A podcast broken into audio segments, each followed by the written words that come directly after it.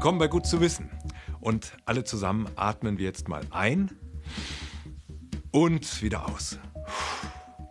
Ja, funktioniert bei mir ganz automatisch und ich hoffe bei Ihnen auch. Bei schwerstkranken Covid-19-Patienten muss das oft eine Maschine übernehmen. Beatmungsgeräte sind deswegen gerade unglaublich wichtig. Vor allem, wenn die Pandemie viele Menschen gleichzeitig sehr krank macht, dann könnten diese Geräte knapp werden. Weltweit und auch in Deutschland versucht man sich deswegen für den Extremfall zu wappnen. Zum Glück gibt es erfinderische Menschen, die nach schnellen, unkomplizierten Lösungen suchen. Es begann mit einer Rundmail ihres Chefs. Forscher und Studenten des Fachbereichs Physik der Universität Marburg sollten zu einem dringlichen Brainstorming kommen. Das Ziel? Einfache, aber wirkungsvolle Beatmungsgeräte entwickeln gegen den weltweiten Mangel in der Corona-Krise. Jetzt hat er uns diese E-Mail geschrieben und hat einfach gesagt, ja, ist eine verrückte Idee. Lass uns das mal probieren. Wir holen noch andere Experten ins Team rein und gucken wir mal, was wir alles machen können. Es ist spannend und wir können vielleicht was bewegen und auch eventuell Menschenleben retten. Schnell entwickelt das Team Ideen. Die vielversprechendste kommt aus der Schlafmedizin. CPAP-Masken verhindern normalerweise Atemaussetzer bei Patienten mit Schlaf-Atemstörungen. Ein kleiner Kompressor pumpt dabei über einen Schlauch Raumluft mit gleichmäßigem Druck in die Maske. Genau solche Systeme will das Team mit zusätzlichen Komponenten in Beatmungsgeräte umwandeln. Aber geht das? Es wäre eine einfache, schnelle und kostengünstige Lösung. In vielen Ländern produzierbar. Die Materialien? Plastikschläuche, Ventile, ein Motor und ein kostengünstiger programmierbarer Minicomputer. Jedes professionelle Beatmungsgerät hat einen Computer. Das liegt daran, dass Beatmung nichts Einfaches ist. Das ist nicht nur Ein- und Ausatmen, sondern das ist ein komplexes Verfahren.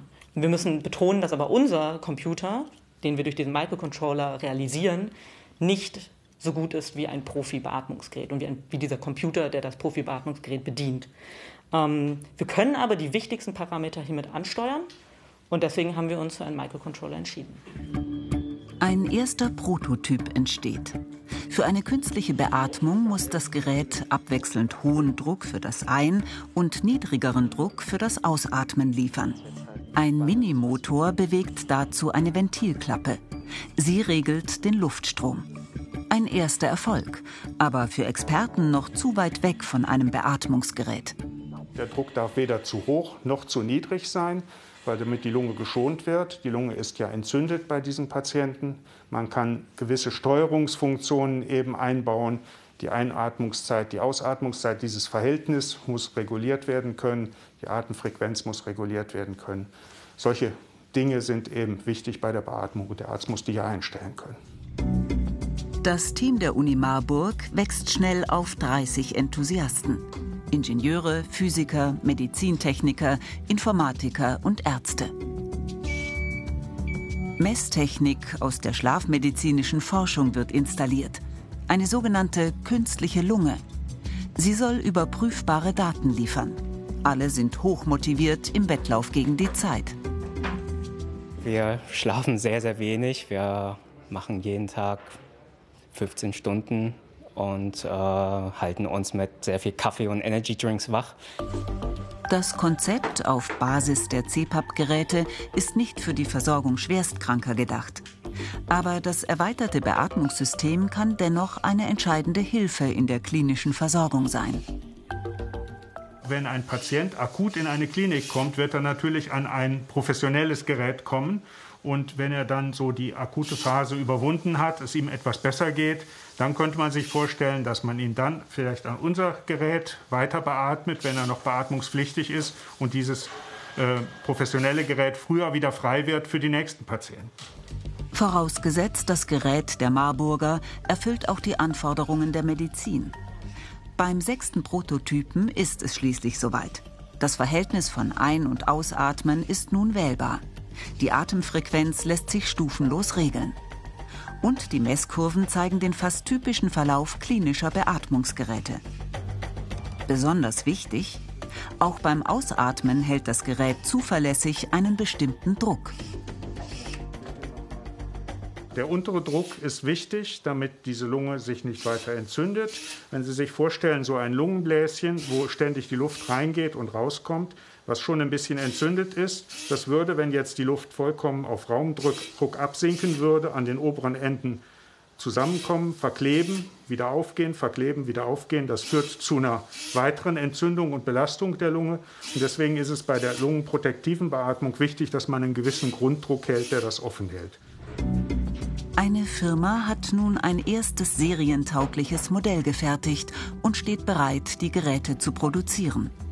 Das neue Beatmungssystem des Teams der Uni Marburg wäre nun also reif für den Einsatz. Ärzte sind von seiner Funktion überzeugt. Doch eine Herausforderung gilt es noch zu meistern, die Zertifizierung. Wir arbeiten gerade daran, dass wir eine Zertifizierung bekommen, weil wenn wir das jetzt verteilen würden, würden wir uns damit strafbar machen. Ähm, normalerweise dauert so eine Zertifizierung sechs bis zwölf Monate. Deswegen gucken wir, wie wir jetzt weiterkommen und wie wir hier agieren können. Alle im Team hoffen jetzt, dass sich dieser Zulassungsprozess ähnlich wie bei Impfstoff- und Medikamentenentwicklung beschleunigen lässt. Das Beatmungsgerät der Marburger Forscher und Mediziner könnte in der Corona-Krise sehr wahrscheinlich Leben retten. Und zwar in den Ländern, in denen die Intensivstationen nach wie vor über dem Limit sind oder erst darauf zusteuern. Hier im Studio, da haben wir das Team auf ein Minimum reduziert. Ich zeige Ihnen das mal mit meiner Handykamera. Also wir sind wirklich nur eine Handvoll Kolleginnen und Kollegen und wir achten natürlich auf genügend Abstand.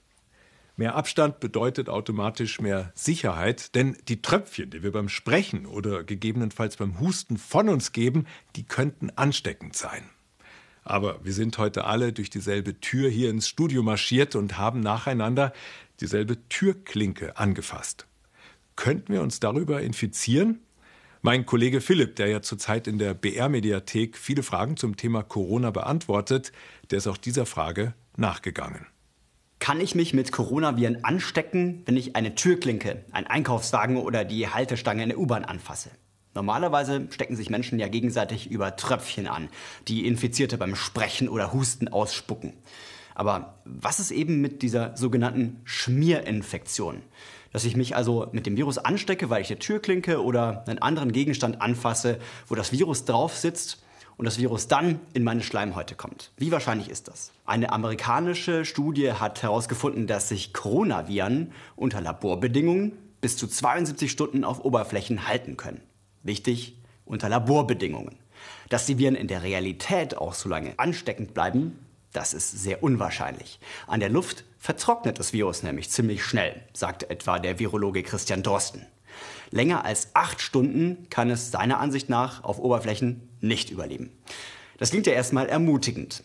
Aber trotzdem, was ist mit diesen acht Stunden, die das Virus ja doch braucht, bis es komplett vertrocknet ist? Wenn man diese Kette mal verfolgt von ein Infizierter hustet in die Hand und fasst eine Türklinke an, über auf der Türklinke trocknen die Viren bis zu, ich fasse mir damit ins Gesicht und das Ganze landet dann in meinen Schleimhäuten.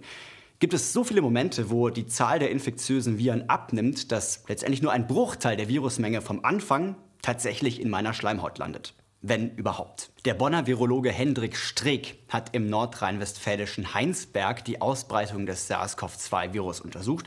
Dort wurden in Häusern und Wohnungen Abstriche von Oberflächen genommen. Von Türklinken, Handys, Fernbedienungen, Waschbecken und Toiletten.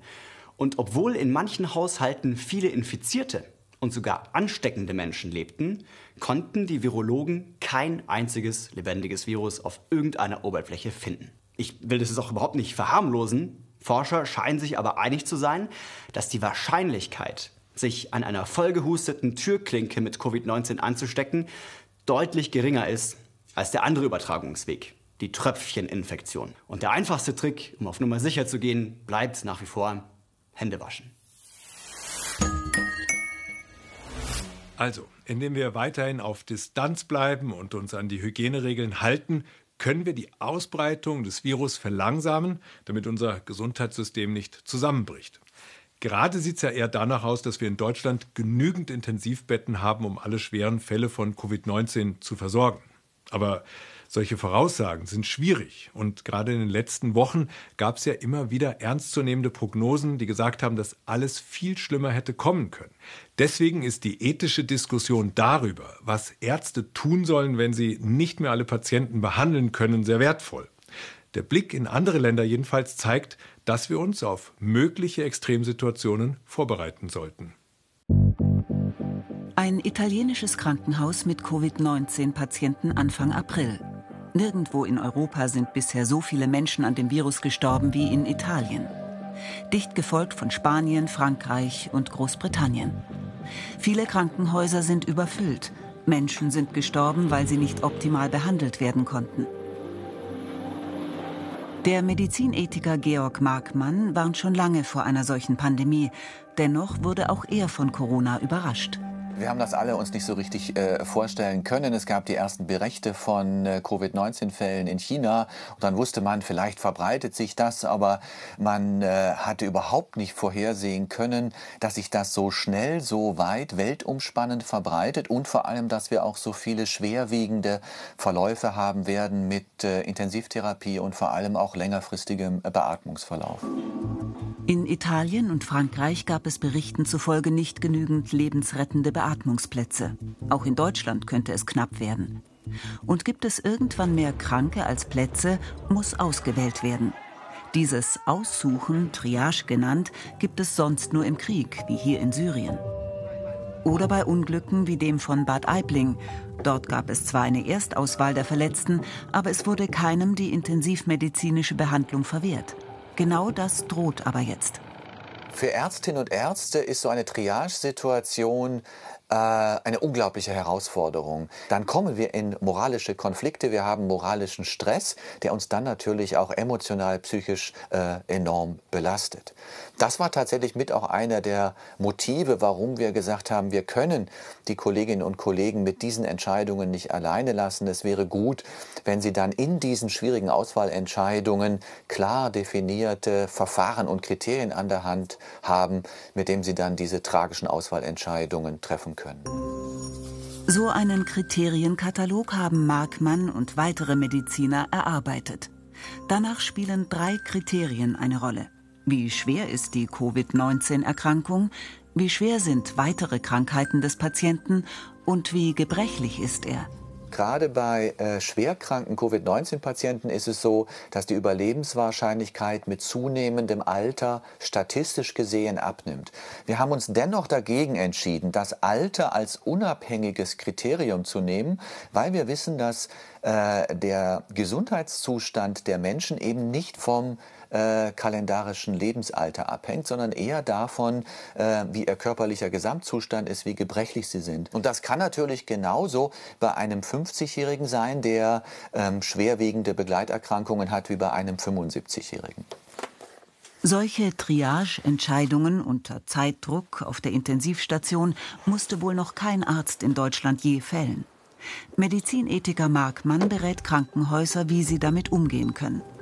Jeder Patient soll individuell betrachtet werden, trotz des Zeitdrucks bei vielen gleichzeitig eintreffenden Schwerkranken. Wichtigstes Kriterium die klinische Erfolgsaussicht, also die Überlebenschance des Einzelnen im Vergleich zu anderen Patienten. Im Moment ist die Lage relativ entspannt. Viele Krankenhäuser halten Intensivbetten für Covid-19-Patienten frei und 20.000 neue Betten mit Beatmungsmöglichkeit werden eingerichtet. Doch niemand weiß genau, wie sich die Pandemie weiterentwickelt.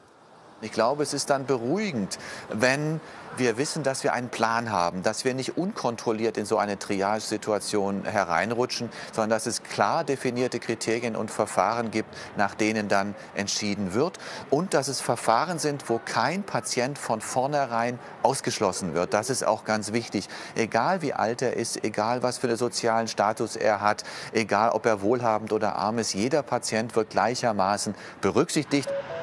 In Deutschland soll es also nicht dazu kommen, dass Menschen nur weil sie alt sind, von der Behandlung ausgeschlossen werden.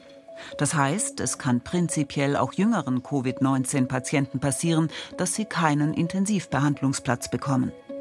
Außerdem haben Covid-19-Patienten kein Vorrecht gegenüber anderen Patienten auf der Intensivstation. Entscheidend für die Auswahl ist, wer die bessere Chance hat zu überleben. Dieses Prinzip soll im Extremfall möglichst viele Menschenleben retten. Was mich gerade im monotonen Alltag in den eigenen vier Wänden richtig ablenkt, das ist das Kochen. Klar, im Wirtshaus essen, das geht gerade nicht. Und beim gemeinsamen Schnibbeln und Schneiden, da sind meine Kinder auch ganz gut abgelenkt. Aber wer viel kocht, der braucht auch hin und wieder mal eine Inspiration. Und deswegen kommt mir der nächste Beitrag gerade recht. Da geht es um einen Food Scout, der kauft nicht einfach so im Supermarkt ein, sondern sucht auf Wiesen und in Wäldern nach neuen Gaumenfreuden. Für einen Sternekoch. Diese beiden Herren sind heute südlich von Nürnberg unterwegs. Der eine ist Biologe, der andere Food Scout. Sie sind auf der Suche nach dem gewissen Etwas für das Gourmet-Restaurant von Alexander Herrmann. Es ist immer ganz spannend, da einfach Sachen zu finden, die man jetzt so in der klassischen Küche oder in der, in der Küche halt nicht so erwartet. Also einfach Kräuter, Hölzer, Gewächse, die einfach untypisch sind. Untypisches haben Peter Kunze und Jörg Oswald auf ihren Touren immer wieder entdeckt. Was so das Highlight war, war Johannisbeerholz. Also ähm, richtig schön schwarzes Johannisbeerholz und wir haben daraus Sud gemacht und war richtig, wenn man denkt Holz, denkt man immer so ein holziger Aroma. Es war richtig fruchtig mit einem wunderbaren Aroma. Also es war so richtig außergewöhnlich. Peter Kunze zeigt Jörg Oswald, was in Wald und Wiese wächst. Aber vor allem, was davon man überhaupt eventuell essen könnte. Was war das jetzt hier? Na, das ist Wiesenschaumkraut, okay. die so ein bisschen weiß-violett blüht. Für manche Gerichte, Salate zum Beispiel, eine echte Bereicherung. Von allem, was er geschmacklich für interessant hält, nimmt der Food Scout Kostproben mit. Wildkräuter, Wiesenblumen. Hier, was haben wir hier? Ja, das ist, glaube ich, jetzt das Einzige auf der Wiese, was man nicht essen kann. Okay. Das ist der scharfe Hannenfuß. Hannenfußgewächs, die sind eigentlich alle giftig. Von vielem, was Jörg Oswald für die Gourmetküche entdeckt, erfährt er erst durch Erzählungen. Wie zum Beispiel vom Bamberger Biolandwirt Sebastian Niedermeyer. Hallo, servus. Hey, Oschi, grüß dich. Hi. Willst du mit buddeln? Auf jeden Fall. Hast du schon was gefunden? So halbwegs. Halbwegs. Hier gibt es ganz besondere Pflanzen und Sebastian Niedermeyer ist einer der wenigen, der sie heutzutage überhaupt noch anbaut. Süßholzwurzeln. Jetzt im März ist die beste Zeit zum Ernten. Weil das ist eine elendige Blaucherei. Die Mutterwurzel schauen wir, dass wir nicht verletzen. Okay. Dass sie immer wieder weiter austreiben kann. Wir gehen auf die Seitenwurzeln, die Fexer. Die Mutterwurzel dieser ursprünglich aus China stammenden Pflanze würde zwar mehr Ertrag bringen, wäre dann aber kaputt. Frisch geerntetes Süßholz ist viel saftiger als das, was man so kaufen kann. Wir haben derzeit ein Dessert, ähm, wo wir dieses Süßholz in so einem A-Drohnen-Kuchenteig verarbeiten und dann ja, über so Zwetschgenröster drüber hobeln, ähm, ganz frisch. Und das ist eben so eine schöne Kombination, quasi eine Schokolade, die nicht zu so süß ist und das frische Süßholz dazu. Das macht einen unglaublich guten Geschmack. Zurück zu Jörg Oswalds Entdeckungstour mit Peter Kunze. Die beiden sind inzwischen im Wald unterwegs. Plötzlich bleibt der Biologe an einem kahlen, unscheinbaren Baum stehen. Eine Lerche. Es geht um die Blütenknospen. Die ploppt richtig auf im Mund. Die ist richtig saftig. Hm? Geschmacksexplosion. Im Wald verbergen sich also durchaus kulinarische Überraschungen. Auch diese Rentierflechten sehen erstmal interessant aus. Nicht alles, was so wächst, kann man wirklich essen. Ist zu trocken, muffig, also schmeckt nicht gut. Etwas tiefer im Wald entdeckt Peter Kunze einen anderen Baum, von dem er dem Food Scout eine Kostprobe gibt. Eine Douglasie. Das ist schon anders als die mhm. Lerche. Ne? Also ja.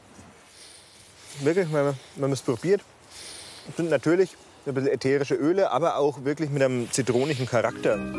Die Zweige im Ganzen werden sich vermutlich eher nicht in der Küche verwenden lassen. Aber man kann ja damit experimentieren. In der Profiküche des Restaurants in Wirsberg präsentiert er seine Mitbringsel aus dem Wald dem Sternekoch Tobias Betz. Lerchenknospen. Lerchenknospen, also. Aber das schaut auch aus wie Kapern, ja, oder? Lass genau. uns das wie Kapern einlegen. Das könnte man eigentlich machen, ja. Hier, schau mal, du Glas hier. Oh, Tannenbaum? Ja, probieren wir hier die Spitze. Fränkische Zitrone. Fränkische Zitrone. Hast du gefunden, Joshi? Doch was lässt sich nun aus der nadeligen fränkischen Zitrone zaubern? Aber in der Menge, das riecht doch noch mal ganz anders. Ne? Ja. Größte Herausforderung ist es, den Nadeln ihren zitronigen Geschmack zu entlocken. Nur, was ist die beste Methode dafür? Mit einem Essigsud? Oder geben die Douglasiennadeln eher in der Süße ihr Aroma frei? Schau mal, ich habe das jetzt gemahlen, also Zucker karamellisiert, gemahlen. Boah. Ist gut, ne? Wahnsinn. Was haben wir da jetzt? Also das eine war mit Läuterzucker und das andere war Essig.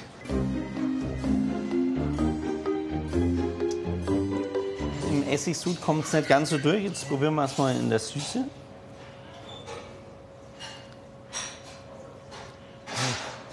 Wesentlich Sü besser. Süße ist wesentlich besser. Die Säure macht's kaputt. Ja. Die Douglasie hat also definitiv Potenzial. Doch es braucht wohl noch ein bisschen Raffinesse, um daraus einen echten Gourmetgenuss zu zaubern.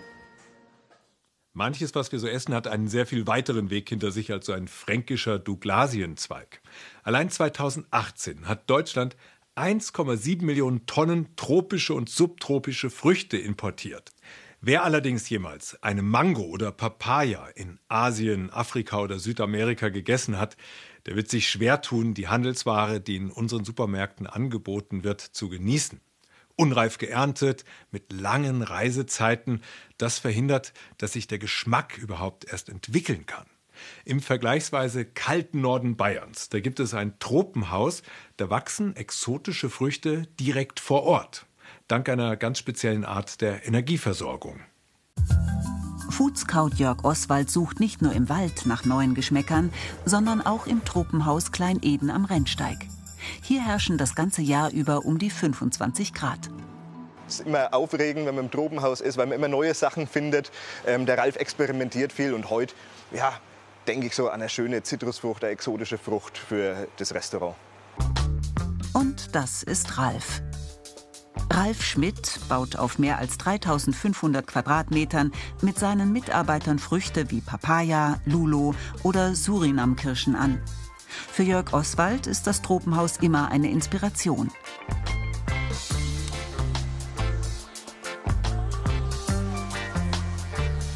Hier gibt es exotische Pflanzen und Früchte, die viele noch nie gesehen oder gegessen haben.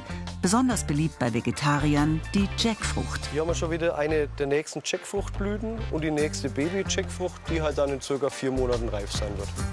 Jackfrüchte wachsen hier prächtig. Das gilt aber nicht für alle Exoten. Also wir haben viele Früchte, an denen wir gescheitert sind. Paradebeispiel Ananas, Banane.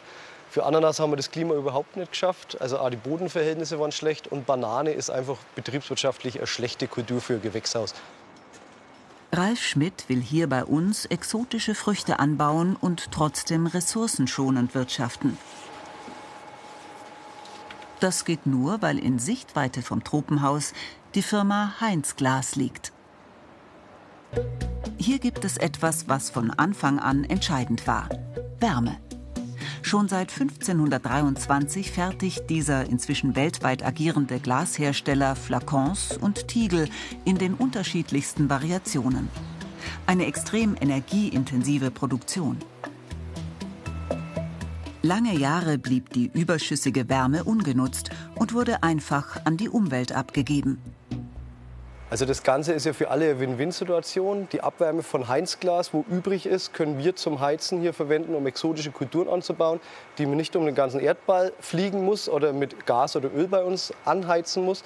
Und die brauchen natürlich auch keine Kühlanlage, weil wir die Kühlanlage für Heinzglas sind. Also gewinnen eigentlich alle. Diese Abwärme sinnvoll zu nutzen, ist erst mit der Idee eines Tropenhauses zur Erforschung und Kultivierung von tropischen und subtropischen Früchten möglich geworden. Inzwischen hilft sie auch bei der Zucht exotischer Fische. Denn auch sie lieben es warm. Und so funktioniert das Polykultursystem im Tropenhaus. Die Wärme aus der Glasproduktion wird mit 38 bis 48 Grad in die Gewächshäuser geleitet und über Warmluftgebläse verteilt. So herrscht hier immer eine Raumtemperatur um die 23 Grad. Das Wasser in den Fischbecken wird aus Regenwasser gewonnen. Pflanzen- und Fischproduktion sind über Wasser- und Stoffkreisläufe miteinander verbunden. Pflanzenreste dienen den Fischen als Nahrung. Das mit überschüssigem Futter und den Ausscheidungen der Fische angereicherte Wasser ist Dünger für die Pflanzen. Danach kann es wieder zurück ins Fischbecken geleitet werden. Da müssen wir sich mal vorstellen, was wir im Bundesgebiet überhaupt generell für Abwärme zur Verfügung haben. Also das heißt, es könnte erst der Stein des Anstoßes sein, ganz große Anlagen zum Produzieren in Deutschland zu bauen, um eben in Deutschland lokal und regional Exoten, also Früchte wie Papaya, Jackfrucht und Co. auch bei uns anzubauen. Und das Ganze natürlich auch noch klimafreundlich. Auf rund 140 Quadratmetern züchtet er tropische Speisefische wie Tilapia, zu Deutsch Nilbarsche. Bist beim Füttern? Ja, halt die Nilbarsche. Ja. Aber wir haben was Neues, das zeige ich dir gleich mal drüben. Na, schauen wir uns gleich mal an. Es sind Paku, eine Piranha-ähnliche Art, die sich ausschließlich von Pflanzenresten ernährt. Heute will er kontrollieren, wie sich die neuen im Tropenhaus entwickelt haben.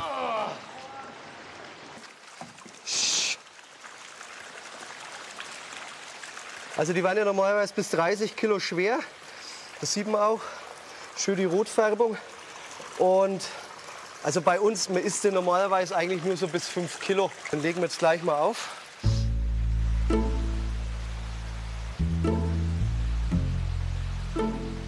...2,2 Kilo. Innerhalb von zwei Jahren auf, auf 2,2 Kilo ist schon ein super Erfolg. So, den müssen wir jetzt aber ganz schnell wieder einsetzen. Vorsichtig. Ah, ja. Und? Wäre der Paku auch etwas für die Speisekarte des Gourmet-Restaurants? Ja, mit Paku haben wir jetzt noch nie gearbeitet. Ähm, ja, ich kenne den so eigentlich nicht. In Brasilien gilt er als Delikatesse, aber wenn es die aus dem Frankenland auch gibt, ist es auch perfekt. Am Ende des Tages überrascht Ralf Schmidt den Food Scout Jörg Oswald noch mit einer ursprünglich aus Südamerika stammenden Frucht. Die Lulo, auch Naranjia genannt, baut er erst seit wenigen Monaten im Tropenhaus an.